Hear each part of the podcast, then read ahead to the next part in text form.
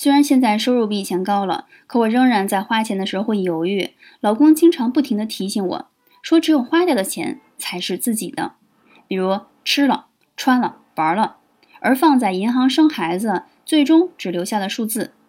那么辛苦的工作最后不是等于给银行打工吗？他说的很有道理。像我老爸就是攒钱一辈子，什么都不舍得消费，一直很亏待自己。我不想和他一样。不过，我仍然在选择任何一本书、一个本子的时候，要考虑清楚能不能学完，能不能把东西用到烂。如果无法穷尽物品的功能，就好像没有物尽其用，也说明当初我只是给自己买了一个虚无的梦想而已。所以，干脆和老公大晚上开了个小会，一起写下了五项家庭物品采购标准。以后面对哪怕十块钱的东西，不符合标准也不买。